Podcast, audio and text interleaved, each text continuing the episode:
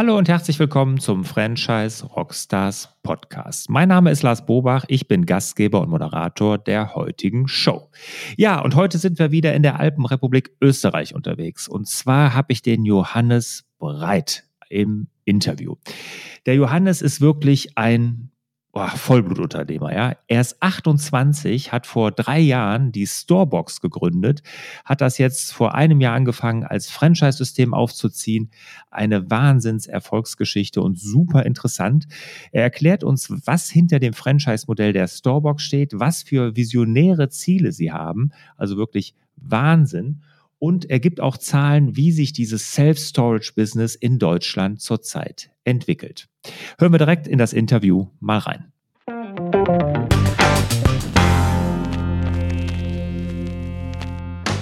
Johannes, lass uns mal an den aktuellen Zahlen der Storebox teilhaben. Also, wie viele Franchise-Nehmer habt ihr zurzeit? Wie viele Mitarbeiter? Wie viel Umsatz macht ihr? Also generell hat sich äh, unser Setting bzw. unser Unternehmen sehr rasant entwickelt. Ähm, wir hatten vor eineinhalb Jahren ungefähr noch fünf Mitarbeiter. Mittlerweile sind wir 26 Personen. Äh, das aufgeteilt auf Wien und Berlin. Also wir haben zwei Büros.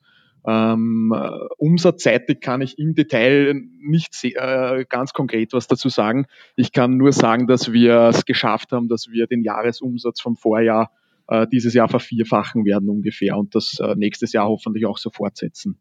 Okay, dieses Jahr heißt 2018. Ne? Wenn man das Interview später hört, dann weiß man Bescheid. Franchise-Nehmer, wie ist denn da die Zahl? Äh, bei den Franchise-Nehmern ist es aktuell so, also wir haben den ersten Franchise-Nehmer im Jänner erst äh, geonboardet. Das heißt, äh, unser Produkt gibt es de facto schon länger, aber im Franchise-Bereich äh, erst äh, seit einem Jahr ungefähr. Ähm, aktueller Stand ist äh, zehn Franchise-Nehmern mit ungefähr 20 Standorten, die jetzt sukzessive eröffnen werden, wobei der Andrang sehr groß ist. Also wir haben jetzt in dem Jahr 1400 Anfragen bekommen aus, ich glaube, über 20 Ländern dieser Welt. Und jetzt ist es eher ein Fokus-Issue bei uns, dass wir schauen, ähm, auf was konzentrieren wir uns als nächstes. Wahnsinn, 1400 Anfragen. Da träumt ja so gut wie jedes andere Franchise-System von. Wie, wie kommt es dazu? Wie erklärst du dir das? Hm, also ich glaube, dass das mehrere Gründe hat. Äh, der erste Grund ist bestimmt, dass das Businessmodell an sich äh, sehr attraktiv ist. Das hat auch wieder zwei Komponenten. Die eine Komponente ist, dass das die Zahlen an sich sehr schön sind und sich das äh, Businessmodell wirklich gut rechnet. Und das zweite ist, dass es auch vielleicht zum Unterschied zu anderen Franchise-Systemen jetzt nicht so ist, dass der Franchise-Partner von uns äh, hier 40 Stunden oder mehr an dem System oder an dem Produkt arbeiten muss, sondern das auch sehr gut neben einer Vollbeschäftigung äh, äh, machen kann, beziehungsweise durchaus auch schon selbstständig sein kann und nebenbei ein, zwei, drei, vier Storeboxen managen kann. Das heißt, der Zeitaufwand hält sich in Grenzen zu dem, was man auch an Renditen bekommt. Okay, dann erklär uns mal kurz das Businessmodell, damit wir das auch wirklich verstehen. Mhm. Also Storebox ist dein Lager nebenan. Ähm, was wir machen, ist, dass wir Self-Storage einerseits in die direkte Nachbarschaft bringen und andererseits aber auch ins 21. Jahrhundert. Das heißt, wir ähm, adaptieren leerstehende Retail-Flächen im Erdgeschoss, die es ja zu Genüge gibt. Wir wissen ja, dass der E-Commerce immer stärker wächst und dadurch der stationäre Handel ausstirbt. Äh, wir versuchen genau in diese Lücken hineinzugehen einerseits und sozusagen dann wirklich in die City hineinzugehen, um dort Lagerflächen anzubieten.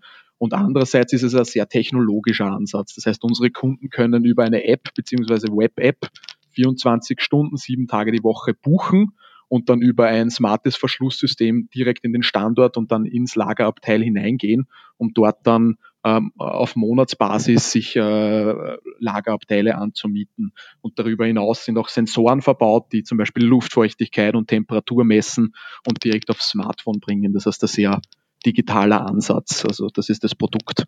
Mhm. Jetzt erklär mir mal bitte den Bedarf. Also den habe ich noch nicht so hundertprozentig verstanden. Das hat irgendwie vielleicht was, keine Ahnung. Ich, ich könnte mir gar nicht vorstellen, dass ich sowas mal brauche. Wer braucht mhm. denn sowas? Ähm, also grundsätzlich sind das zwei verschiedene Kundengruppen, ähm, die wir unterscheiden. Das eine sind die äh, Short-Time-User und das andere sind die Long-Time-User. Die Short-Time-User sind diejenigen, die sich zum Beispiel gerade getrennt haben, ähm, wo ein Todesfall in der Familie eingetreten ist und man äh, kurzzeitig für einige Wochen oder Monate äh, Lagerfläche braucht, weil zum Beispiel die Wohnung äh, ausgeräumt wird oder wie auch immer. Ähm, das ist äh, eher der kleinere Teil, muss ich dazu sagen. Der größere Teil, also das sind äh, an die 80 Prozent unserer Kunden, sind äh, Personen, die grundsätzlich ihren Wohnraum langfristig erweitern wollen. Ähm, das hat den Grund, wir kennen das alle, die Urbanisierung äh, schreitet voran. Ähm, die Menschen wohnen in immer kleineren Wohnungen, ziehen in die Stadt und haben immer, immer, sind immer äh, dichter gedrängtem Raum und die Wohnpreise werden auch teurer. Ähm, zusätzlich dazu haben nicht mehr alle neu gebauten Wohnhäuser Kellerabteile. Und um dann das Mountainbike oder die Skibox oder die Winterreifen des Autos einlagern zu können, äh, geht man dann ums Eck in die Storebox. Das sind eigentlich die, die, ist der Hauptteil unserer Kunden.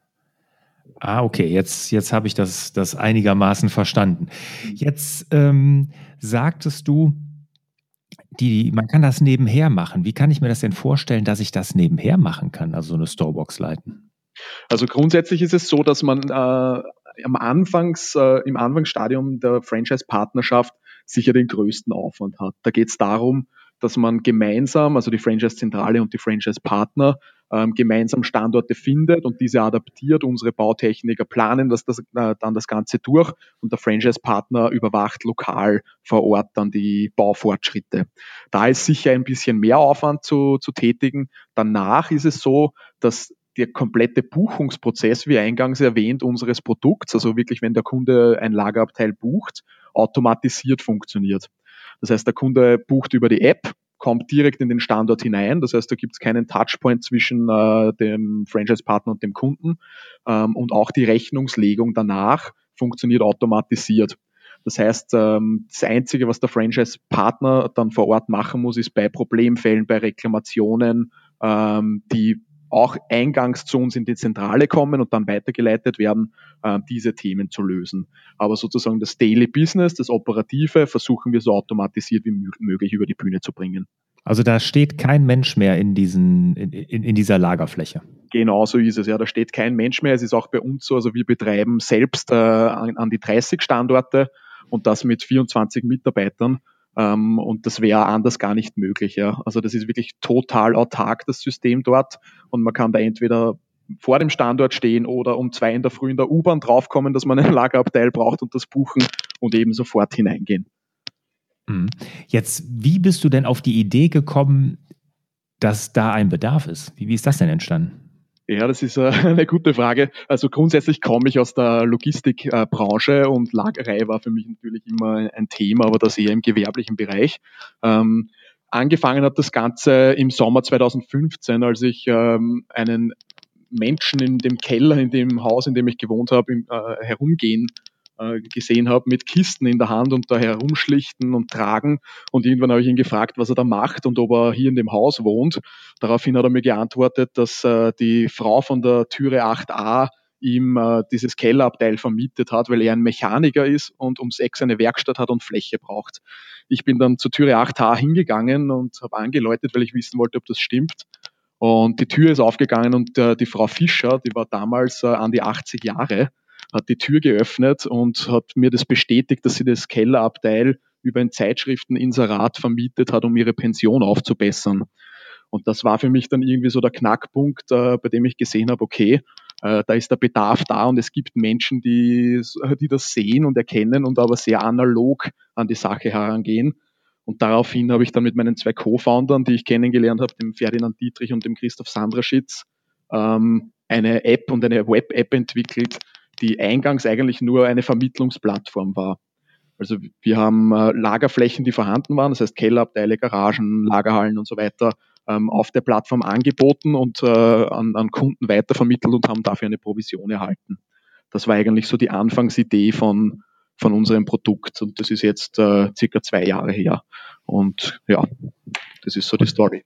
Und irgendwann bist du dann drauf gekommen, dass du nicht nur vermittelst, sondern auch selber Lagerflächen anbietest, weil das so lukrativ ist oder weil es einfacher macht? Warum? Ja, also das hat auch mehrere Gründe gehabt. Also wir haben das ähm, recht erfolgreich eigentlich betrieben, diese, diese Lagerplatzbörse, die es nach wie vor auch gibt. Die heißt StoreMe und ist auf unserer Lager, äh, auf unserer Website storebox.de ähm, auffindbar. Und was wir gesehen haben, ist, wir haben ganz viel Traffic auf der Seite. Wir haben ganz viele Leute, die Lagerfläche inserieren und wir haben noch mehr Leute, die Lagerfläche suchen. Das heißt, wir haben einen riesen Wulst an Daten. äh, gehabt und haben die nach wie vor und haben dann ähm, das Problem gehabt, dass wir gar nicht die Lagerflächen, äh, die gesucht wurden, in der Größe, in der Qualität anbieten konnten ähm, und haben dann begonnen, irgendwie darüber nachzudenken, selbst äh, Self-Storages anzubieten und haben dann äh, geschaut, was die Konkurrenz gut macht. Also da gibt es viele Sachen, die sehr gut funktionieren bei unseren Konkurrenten und haben uns aber auch angeschaut, was sind die Themen, die die Konkurrenz vielleicht nicht so gut macht. Und genau da haben wir dann angesetzt und haben gesagt, okay, wir probieren das jetzt einfach. Wir machen eine Storebox auf, einen eigenen Self-Storage-Standort. Das war im Jänner 2017. Ähm, und das hat von Anfang an recht gut funktioniert und sukzessive ist dann das Wachstum nachgekommen. Und jetzt sind wir eben bei knapp 30 Standorten. Wo wir jetzt gerade schon so schön in der Vergangenheit rumbohren, ja, wie ist es denn dann die oder die Idee entstanden, das als Franchise-System aufzubauen? Mhm. Also da ist ganz klar das Thema der lokalen Umsetzungsstärke im Vordergrund. Ähm, wir haben ein Produkt, das sehr lokal funktioniert. Das war für uns nicht immer einfach, weil wir selbst eigentlich aus der digitalen Ecke kommen, äh, bei der es ja grundsätzlich völlig irrelevant ist, wo jetzt die Entwickler sitzen ähm, und wo das Marketing-Team sitzt und man kann eine Software oder eine App weltweit vertreiben. Ähm, das war so der, unser Ansatz äh, von Anfang an. Als wir aber dann gesehen haben, wir machen jetzt physische Produkte, die wirklich äh, auf die direkte Nachbarschaft abzielen, haben wir gelernt, dass wir ähm, lokal vor Ort tätig sein müssen. Jetzt vielleicht nicht operativ, aber auch im strategischen Bereich oder wenn man eine Starbucks eröffnet und dann vielleicht äh, die, die, die Presse vor Ort kennt. Ja? Also ganz viele Themen, die da hineingespielt haben, also so diese lokale Stärke. Und dann haben wir uns gedacht, wir haben jetzt zwei Möglichkeiten. Ähm, entweder wir expandieren selbst auch in die Bundesländer nach Österreich und nach Deutschland und bauen überall Micro-Teams auf, die unsere Storeboxen managen. Oder wir holen uns Experten aus den Re Regionen. Wir holen uns Menschen, die uns dabei helfen, Starbucks noch größer und erfolgreich zu machen und dafür geben wir was zurück.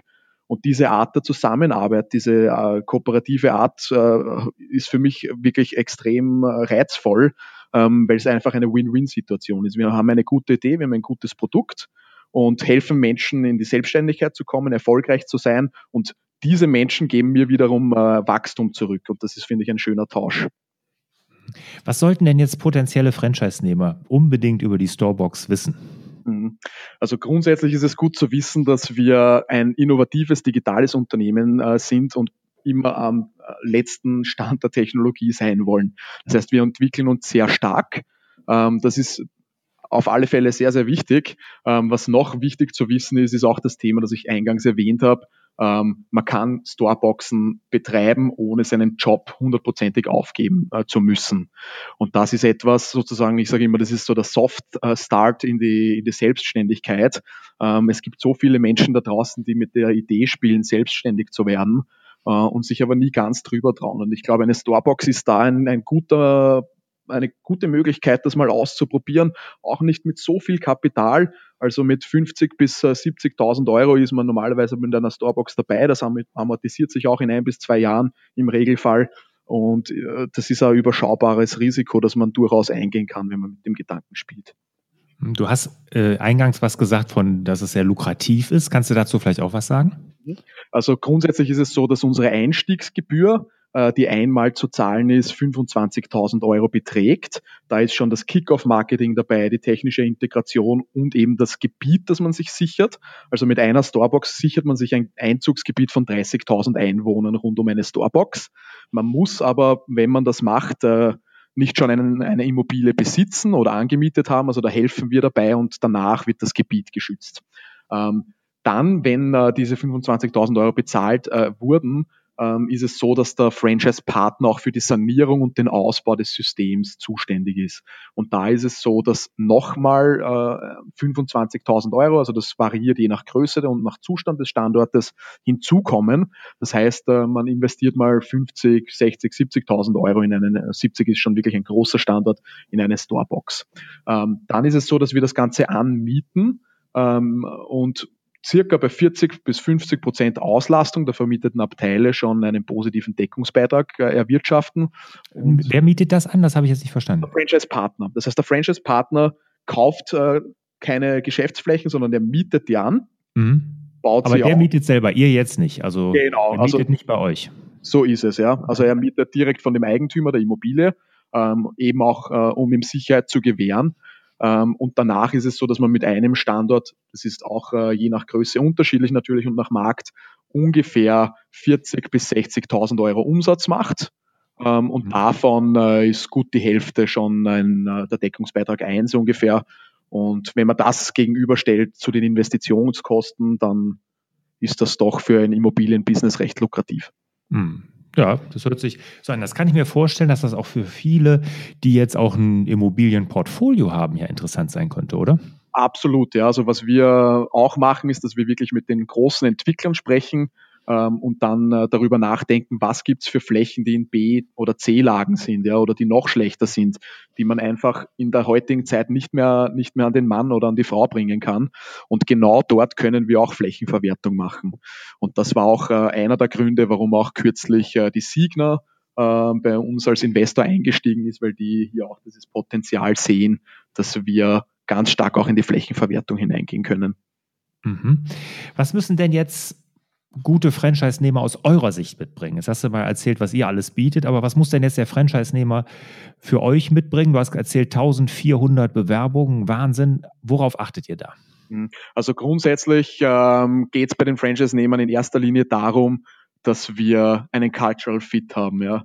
Also das ist bei uns äh, wirklich ganz, ganz hochgeschrieben. Wir haben ähm, sehr motivierte junge Mitarbeiter, sehr dynamische Mitarbeiter. Das heißt, die Person muss vom Charakter unsere Unternehmenskultur leben, also dieses Agile, das Neugierige ähm, und das Motivierte. Das ist mal ganz, ganz wichtig, dass dieser, dieses, der Fit auf der zwischenmenschlichen Ebene passt. Ähm, was dann noch wichtig ist, ist natürlich auch, dass der Franchise-Nehmer das äh, Kapital mitbringt, also entweder im Sinne von Eigenkapital, wir helfen aber auch bei Fremdkapitalfinanzierungen und dass er eine Idee hat, wo er äh, dieses Franchise-System oder diese Storebox betreiben will. Ja. Das sind eigentlich so die drei Eckpfeiler. Ähm, der Rest ist äh, grundsätzlich nicht so wichtig. Das Allerwichtigste ist eben, dass der, dass der Kulturfit sozusagen gegeben ist. Mhm. Bietet ihr denn unterschiedliche Arten von Franchise-Lizenzen an? Du hast eben gesagt, 30.000 Einwohner ist eine. Aber wenn ich jetzt sagen würde, Köln hier bei mir vor der Haustür, mhm. ne, das sind ja eine Million, müsste ich dann jetzt kann ich gar nicht so schnell rechnen, 30 Lizenzen bei euch kaufen oder gibt es auch so ein Master-Franchise oder habt ihr sowas auch in der Planung oder macht ihr sowas schon? Mhm. Also aktuell ist es so, dass wir schon auch größere Gebiete vergeben. Also wir haben zum Beispiel jetzt Linz an einen Franchise-Nehmer vergeben, das sind sechs Standorte und der sichert sich dann das ganze Gebiet und zahlt sozusagen dann sechsmal diese 25.000 Euro für sechsmal 30.000 Einwohner. Das machen wir schon. Master-Franchise-Lizenzen im Sinne davon, dass dann der Master-Franchise-Nehmer auch selbst wieder Lizenzen weiterverkaufen kann, haben wir bis dato noch nicht gemacht, sind aber jetzt auch gerade im internationalen Kontext dran, das umzusetzen. Also wir haben jetzt gerade ganz konkrete Anfragen aus, äh, Is aus Israel, äh, in Tel Aviv, beziehungsweise auch aus Hongkong und aus Moskau. Ähm, also da sind wir gerade am Überlegen, ähm, ob wir das machen. Bis dato hat es es aber noch nicht gegeben. Hm, aber im deutschsprachigen Raum werdet ihr das nicht machen. Da macht es ja auch dann sehr wahrscheinlich wenig Sinn. Ne? Genau, genau. Ja. Hm. Also aber ich könnte schon hingehen und sagen, ich habe hier eine größere Stadt, da möchte ich so und so viele Standorte. Wären das, das, da würdet ihr schon sagen, das geben wir in eine Hand. Das würde schon gehen. Genau, also das geht schon. Also wenn man wirklich sagt, man will sich das sichern und man möchte da keinen äh, anderen Franchise-Nehmer in seiner City haben, dann kann man das machen. Da ist aber wiederum äh, ganz wichtig, dass wir so, also in der Zentrale ähm, so viel Vertrauen in den Franchise-Nehmer haben, dass wir uns auch denken, okay, der schafft das, der kann das und der will das. Ähm, wenn das nicht der Fall ist, dann machen wir immer Entwicklungspläne, die so ausschauen, dass man sagt, okay, du machst jetzt mal eine Storebox und ab, weiß ich nicht, 40 Prozent Auslastung deiner Storebox wissen wir, du schaffst das und du bist gut in dem, was du machst und dann kannst du zum Beispiel vier, fünf weitere Storeboxen dazu nehmen. Also da sind wir sehr offen ähm, und da, das ist auch eher das Thema, was unser Bauchgefühl dazu sagt. Okay, jetzt ist das ja alles von A bis Z, hört sich das ja Wahnsinn an. Ne? Also so schnell gestartet, äh, Erfolgsgeschichte, Umsatz vervierfacht, Hammer. Aber da gab es ja sicherlich auch die eine oder andere Herausforderung oder hier und da ist vielleicht auch mal was nicht ganz so gelaufen, wie du dir das vorgestellt hast. Mhm. Was war denn bisher so die größte Herausforderung im Franchise-System, also mhm. in deinem Franchise-System? Und mhm. was hast du als Unternehmer daraus gelernt? Mhm. Also was sicher eine wirklich große Challenge war und äh, die ist auch nach wie vor da, ähm, ist unser, unsere Schnelligkeit. Ja. Also wir wachsen so immens schnell hier in der Zentrale mit unseren Eigenstandorten, auch mit den Franchise-Nehmern, ähm, dass wir versuchen müssen ähm, oder es schaffen müssen, intern bei uns die Organisationsstruktur so gut aufrechtzuerhalten, dass die Qualität für die Kunden in erster Linie, aber natürlich auch für unsere Franchise-Nehmer gesichert ist. Und das ist etwas, was ein, äh, ein Change-Prozess ist bei uns im Unternehmen, weil es ja auch so ein bisschen ein Erwachsenwerden ist äh, in einem Unternehmen, gerade als digitales Startup, ähm, als dass wir gestartet sind, hin zu einem mittlerweile doch größeren Unternehmen, bei dem Strukturen immer wichtiger werden. Und das ist etwas, an dem ich selbst sehr stark arbeite und äh, wo wir wirklich gut dabei sind und da in der Umsetzung gerade sind. Und ich glaube, da kann man nicht früh genug anfangen, um diese Herausforderung des Wachstums, das ist eine positive Herausforderung zum Glück, aber die zu meistern. Wie, wie macht ihr das konkret? Hast du da externe Berater? Ich weiß, du machst viel mit Business Angel. Helfen die dir dabei? Ja, also beides. Also wir haben selbst Business Angels äh, an Bord, die sehr, sehr viel Erfahrung haben. Also angefangen eben von der Signer, ähm, bis hin zum Hansi Hansmann, der in Österreich ein wirklich sehr bekannter Business Angel ist und äh, Schweizer Business Angels, die schon große Unternehmen gebaut haben und ganz genau wissen, was zu tun ist. Also mit denen äh, arbeite ich sehr stark zusammen, aber auch mit externen Partnern. Also wir machen ganz viel auch in der Organisationsstrukturberatung. Da haben wir ein Unternehmen, das heißt Consentive, die uns unterstützen uns da ganz stark dabei, aber auch äh, sehr viel, um unsere Kultur aufrechtzuerhalten, weil wir sehen natürlich auch, ähm, wir haben zum Beispiel die letzten sechs Monate unsere Mitarbeiteranzahl verdoppelt, dass wir aufpassen müssen, unsere, unsere agile und, und ja, motivierte äh, Kultur aufrechtzuerhalten. Und da gibt es dann ganz, ganz viele Coachings auch für unsere Mitarbeiter, für unsere Abteilungsleiter und für uns Founder, um sozusagen mit dieser schnellen, äh, schnell größer werdenden Herausforderung äh, umgehen zu können. Ja, da glaube ich, das ist eine, eine Riesenherausforderung. Das kann ich mir gut vorstellen. Jetzt seid ihr agil, Zukunft gewandt. Äh, ich habe ja jetzt schon gehört, Internationalisierung, hast ja gerade ein paar Länder genannt, wo ihr jetzt schon konkret äh, dran seid. Was ist denn in Zukunft noch von der Storebox zu erwarten? Was sind eure Projekte? Mhm.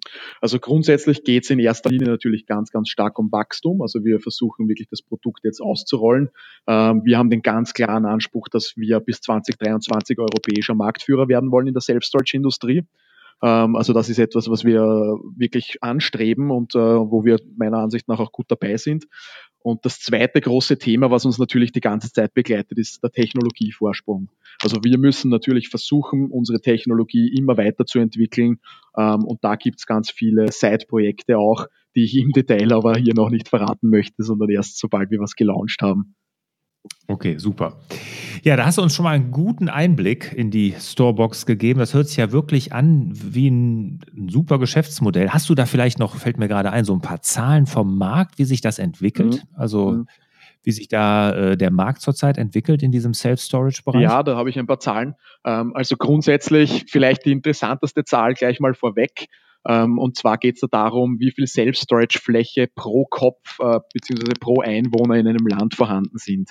Und da ist ähm, im Ursprungsland des Self-Storage in US äh, eine Zahl mit 0,97 Quadratmeter pro Einwohner äh, steht da im Raum. Das heißt, jeder Bürger in US hat sozusagen einen Quadrat oder für jeden Bürger in US gibt es circa einen Quadratmeter Self-Storage-Fläche äh, zur Verfügung.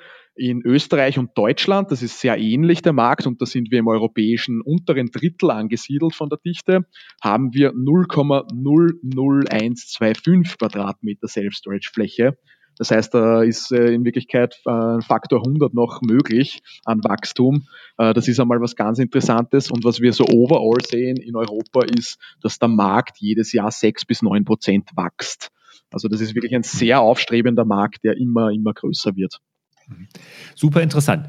Ja, ich würde sagen, machen wir mal einen Schlussstrich unter die Storebox. Kommen wir mal zu den beiden Schlussfragen, wobei ich glaube, ich kann dir auch nur eine davon stellen. ja, das stimmt. ja, ähm, aber da kommen wir gleich zu. Also die erste Frage kann ich dir auf jeden Fall stellen. Welches Buch hat dich als Mensch und Unternehmer am meisten geprägt? Ähm, da habe ich vorher sehr lang drüber nachgedacht, auch als ich die Frage von dir erhalten habe. Und das ist äh, auch nicht sehr einfach zu beantworten. Äh, das war wohl ein Buch, das ich jetzt erst vor ja, eineinhalb Monaten gelesen habe. Und zwar ähm, hat äh, jemand ein Buch über meinen Business Angel, den Hansi Hansmann, geschrieben. Das Buch heißt auch so, ist im Axel Springer Verlag. Das heißt Hansi Hansmann Business Angel. Und da beschreibt, äh, wird beschrieben, wie der Werdegang vom Hansi ist, also von meinem Business Angel und auch was seine Ratschläge sind oder seine Tipps sind, um einerseits erfolgreicher Investor, aber auch andererseits äh, unter, erfolgreicher Unternehmer zu sein. Und da geht es mir jetzt gar nicht so stark um das Buch selbst. Das Buch ist sehr gut, das meiste wusste ich schon vom Hansi, ähm, sondern mir geht es wirklich darum, dass mich der, der Hansi als äh, Mensch beeindruckt. Und äh, dementsprechend kann ich das auch nur weiterempfehlen, weil nicht jeder das Glück hat, ihn als, als Angel an Bord zu haben. Und um ein bisschen von seinem Wissen äh, zu lernen, ist dieses Buch extrem zu empfehlen. Super, werden wir hier auf jeden Fall verlinken. Super. Klasse. Die zweite Frage, die ich ja immer stelle, ist, was würdest du mit deiner heutigen Erfahrung deinem 25-jährigen Ich raten? Das ist bei dir ja noch nicht so lange her, oder? Ja, das, das wäre vor drei Jahren ungefähr gewesen. Da habe ich, also da würde ich, würde meinem 25-jährigen Ich würde ich jetzt raten, gründe Starbucks mit 25 wieder. ja, okay. Ja, und das wäre, also mach alles genauso, wie du es gemacht hast. Ja, du hast mit 25 die Starbucks gegründet. Genau, also mit 25 haben wir angefangen zu dritt eben ich und meine zwei Co-Founder das Unternehmen zu gründen. Ja, dann wandle ich die Frage so ein bisschen ab, weil dann würde mich mal interessieren, erzähl doch mal was über den Preis, den du bekommen hast. Die äh, 30 under 30 oder 30 unter 30, was ist das? Ja, also da geht es darum, das ist äh, ein Preis, der eben von Forbes äh, vergeben wird der jedes Jahr an 30 Personen äh, in, in dem Fall in der Dachregion vergeben wird, aber auch in vielen, vielen weiteren Ländern dieser Welt. Und da geht es darum, dass Personen, die eben unter 30 Jahre alt sind und entweder aus dem Sportbereich, aus der Wissenschaft, aus der Kunst, Kultur oder aus der Wirtschaft und Technologie kommen, ähm, die vorab sozusagen ähm, ja, mit dem Preis ausstattet, um zu zeigen, okay, das können Persönlichkeiten sein, die man äh, weiter die nächsten Jahre auch irgendwie beobachten kann und soll. Und für mich ist der Preis natürlich eine große Ehre und was noch, noch viel mehr bringt, ist, dass dann die äh, Personen, die Forbes 30 under 30 nominiert wurden, äh, miteinander ein Netzwerk äh, haben. Ja. Und das ist natürlich ein super Austausch dann auch. Ja, ja, Gratulation dazu. Ist, glaube ich, auch sehr verdient. Man merkt, dass du wirklich Vollblutunternehmer bist und das auch richtig lebst. Super. Ja, Dankeschön, ja. Ja, ja. Ja, Johannes, vielen, vielen Dank. Das war wirklich super interessant, hat Spaß gemacht. Und ich wünsche dir und natürlich meinen Hörern wieder mehr Zeit für die wirklich wichtigen Dinge im Leben. Ciao. Ciao, danke.